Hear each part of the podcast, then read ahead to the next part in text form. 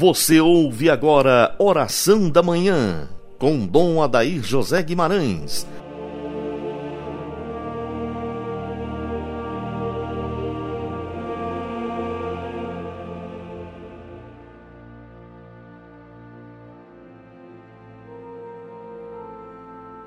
Que as almas dos fiéis defuntos, pela misericórdia de Deus, descansem em paz. Dileto ouvinte, Bom dia, Deus abençoe as atividades da sua semana, da sua família. Nós vamos viver a última semana do ano litúrgico. Próximo domingo começaremos o tempo do advento, um tempo muito generoso na liturgia, uma ocasião ímpar para que nós possamos começar o ano litúrgico com a alma aberta ao conhecimento do mistério da encarnação de Jesus no seio da Virgem para nos salvar. Ontem você certamente foi à missa, que é algo extraordinário na nossa vida, a Eucaristia, e certamente você ouviu falar de Cristo Rei, Rei do universo, Senhor.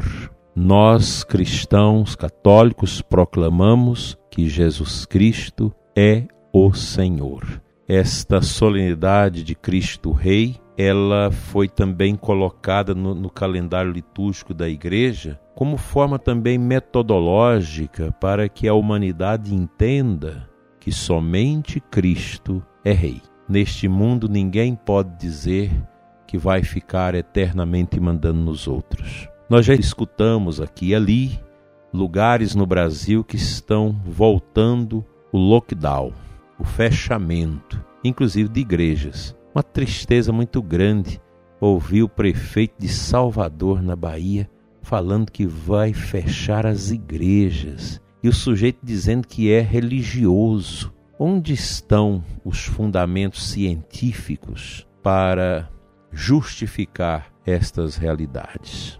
Não, nós não podemos concordar com isso. Já foi mais do que provado que o lockdown não resolve. A Argentina está há 200 dias em lockdown. E nós sabemos que lá os casos aumentam cada vez mais e as mortes. O que precisa é todos tomarem consciência das suas responsabilidades, ater-se às normas de higiene, sobretudo usando álcool, etc., os distanciamentos, tendo cuidado e colocando certas barreiras para aqueles que são de comorbidade de grande risco. Não é fechando tudo. Não é possível que o povo vai aceitar essas atitudes que não resolvem. Fechar as igrejas? Onde já se viu isso? É uma barbaridade, é um atentado contra os direitos de Deus, contra a lei de Deus. Nós precisamos pensar muito bem sobre isso e, ao mesmo tempo, reagirmos a esse tipo de ditadura que não resolve nada, mas apenas demonstra essa coisa de controlar e etc. Precisamos ter muita cautela, porque há muito obituário na nossa grande mídia, que fala muito de morte, que coloca muito medo nas pessoas. Com tranquilidade, nós vamos vencer. E as igrejas são lugares seguros e o ser humano não pode viver sem a fé. Sem a fé, será muito mais difícil enfrentar a peste. Então vamos continuar orando.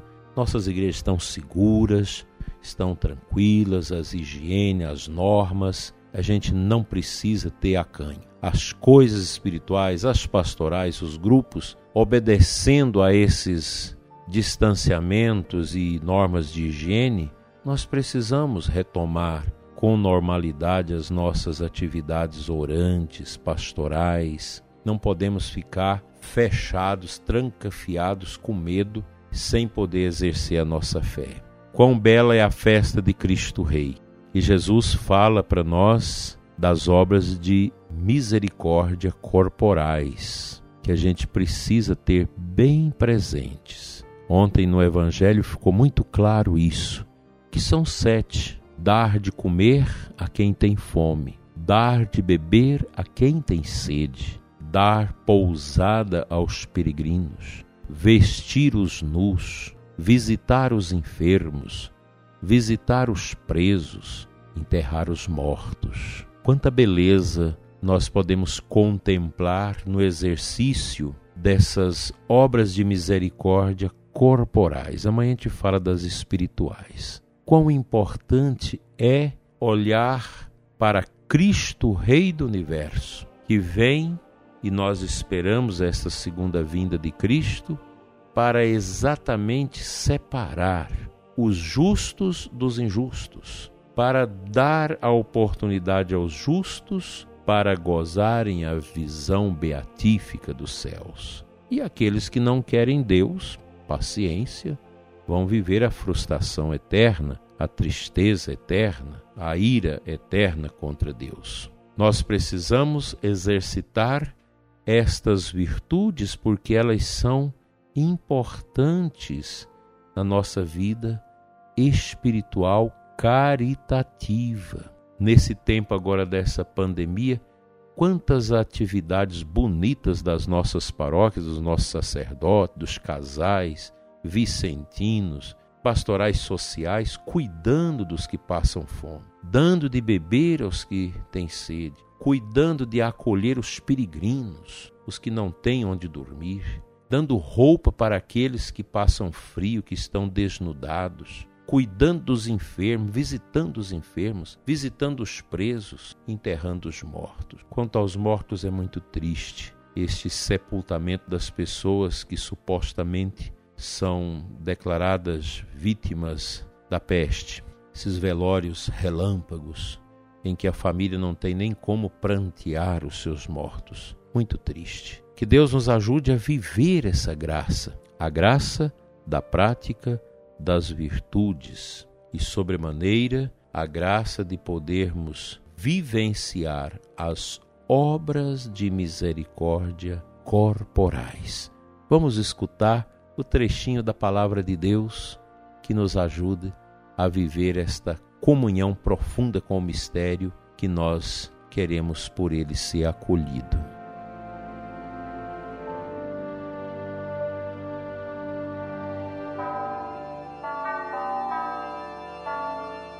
Aclamação ao Evangelho da missa de hoje, Mateus 24, 42.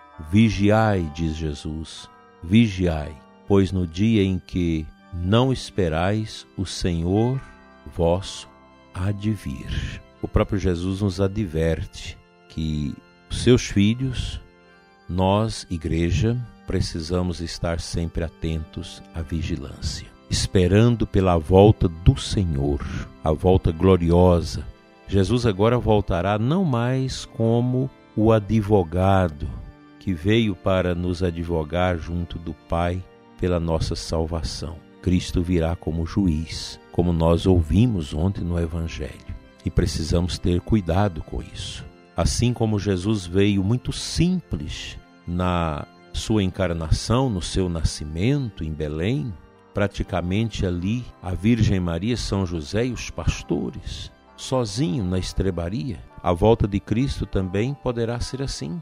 Muitos vão estar como no tempo do dilúvio, em festas, mundanismo, numa vida devassa, vida de pecado, uma vida de idolatria, e por isso não vão perceber que o Senhor está chegando, que a trombeta está tocando, convidando os crentes, os filhos de Deus, a se postarem em amor e adoração ao Cordeiro Redivivo. Cristo, Rei do Universo, um dia voltará e nós vamos nos preparar através das obras de misericórdia, que são obras de Cristo. Quando nós fazemos a caridade, quando você vê um abrigo vicentino, uma creche, um leprosário, um hospital, tocado por pessoas cristãs, católicas, cuidando dos que sofrem, você tem que entender que ali é Cristo que age. Quando você dá de comer, dá de beber ao pobre, é Cristo que vai ao encontro do pobre através das suas mãos. E a gente é chamado a ver naquele que sofre o rosto desfigurado de Jesus. Quantos Cristos nós temos nos nossos meios? Nesses tempos, passando fome, morrendo à míngua, gente sem casa, gente sem teto, os pobrezinhos doentes. É claro que no meio de tanta pobreza há sempre aquelas pessoas também complicadas, espertas, que usa da malandragem, da esperteza para surrapiar o que é dos outros. Mas nós temos muita gente que neste mundo são epifanias do rosto sofrido de Cristo para nós. Saiamos ao encontro dos que sofrem e amenizemos as suas dores com a nossa caridade cristã. Deus nos ajude a praticar constantemente as obras de misericórdia corporais. Pai Santo, Deus de bondade, acolhe nesta manhã bonita de segunda-feira a vida do ouvinte que ora conosco. Fica conosco, Senhor, renova nossos sentimentos, fortalece nossos corações, que nós possamos fazer a tua vontade, Senhor, hoje e sempre. Conduz os que sofrem, abençoa os que estão na angústia, na doença, abençoa o pessoal da saúde, Senhor, que está cuidando de tantas pessoas convalescidas na enfermidade. Livra-nos, Senhor, da peste, da fome e da guerra, e nos dê a sua paz, hoje e sempre. Amém. Pela intercessão da bem-aventurada Virgem Maria, Senhora das Dores, abençoe-vos Deus Todo-Poderoso, Pai, Filho e Espírito Santo. Amém.